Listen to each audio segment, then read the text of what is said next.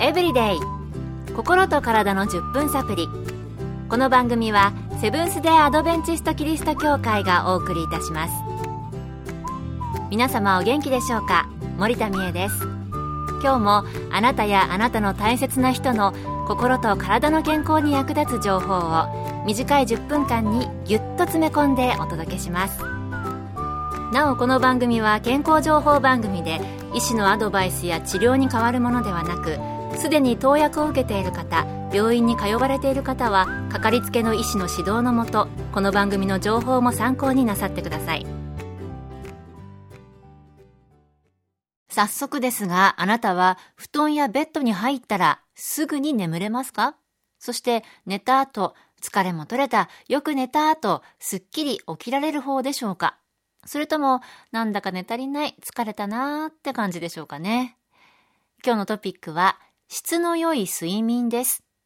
今回は神戸アドベンチスト病院看護部長で保健学博士の村上豊先生のお話をお送りします。私たちの多くは夜になったら眠り、朝になったら起きるという生活リズムの中で毎日を過ごしています。これには生体に備わったリズム睡眠覚醒リズム専門的には外実リズムまたはサーカディアンリズムと言われる生体リズムが大きく関わっています。普段はあまり自覚することがない外実リズムですが時差のある外国へ行くと経験する睡眠の不調はこのリズムが乱れることによります。この生体リズムは様々な要因によりリズムを維持していますが今日は良質な睡眠のために普段の生活でできることを4つご紹介します。1つ目は体温です。生体リズムにおいて体温は睡眠中に下がり起床後から夕方にかけて上がる傾向を持ちます。睡眠との関連では体温の下降が眠気を誘います。普段からできることは就寝時間の2時間前ぐらいまでに軽い運動や入浴などで体温を上げておくことです。それにより体温は就寝時に向かって下降し寝つきをスムーズにする助けとなります。2つ目は寝室の温度です。就寝時に体温がスムーズに下がるために寝室温度が体温の下降を助ける環境であるよう整えることも重要です。私たちの体は普段放熱によって体温を調節しますので放熱の助けとなるように室内の温度を調節するということです。具体的には室温が暑すぎると放熱の妨げとなり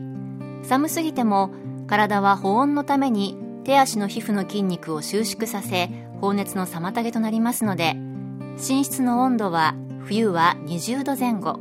夏は28度前後。そして湿度50%程度が適切です。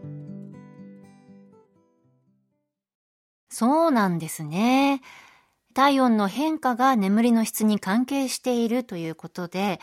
まずは温まった体温が下降するときに眠気が出てきますので、就寝時間に向けて上げた体温を下げていくこと。そして就寝時にスムーズに体温が下がるようにちょうどいい室温にしておくことが大切ということでした。健康エブリデイ。心と体の10分サプリ。この番組はセブンス・デ・アドベンチスト・キリスト教会がお送りしています。今日は質の良い睡眠について。神戸アドベンチスト病院看護部長で保健学博士の村上豊先生のお話をお送りしています。質の良い睡眠。前半は体温と室温が眠りと関係しているということでしたが、後半、普段からできる質の良い睡眠の残り2つご紹介します。3つ目は光についてです。睡眠導入を助けるホルモンにメラトニンというホルモンがありますメラトニンは眠気を誘発させ体温を低下させる働きがあります。メラトニンはセロトニンというホルモンから合成されますがセロトニン分泌量は日中の光に当たることで促進されます。朝起きて1時間程度外の明るい光に当たることが大切です。光の照度は曇りの日の5000ルクス程度で十分です。日中の光により分泌されたセロトニンは夜メラトニンに合成され分泌されます。メラトニン分泌を促す光は暖色系の柔らかい光です。蛍光灯のような白く明るい光はメラトニン分泌を抑制してしまいます。良質な睡眠のためには日中は明るい白い光に当たり日没後は柔らかい暖色系の光を浴びることが大切です。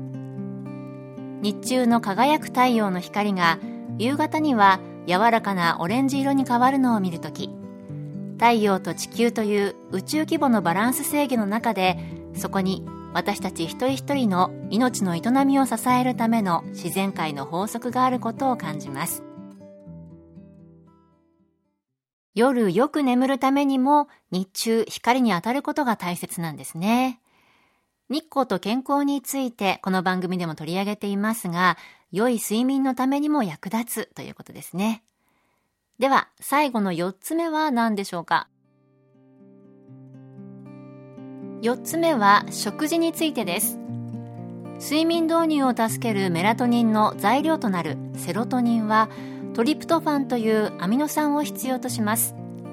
トリプトファンは食事から摂取する必要のあるアミノ酸の一つですバランスの取れた食生活は大前提として豆腐や納豆などの大豆製品牛乳やチーズなどの乳製品ピーナッツやアーモンドなどのナッツ類バナナなどトリプトファンを豊富に含む食材を朝食に取り入れることが大切です。またセロトニンは幸福ホルモンとも呼ばれておりトリプトファン摂取を心がける食生活は結果精神の安定やストレスを軽減させ快眠をサポートすることにつながります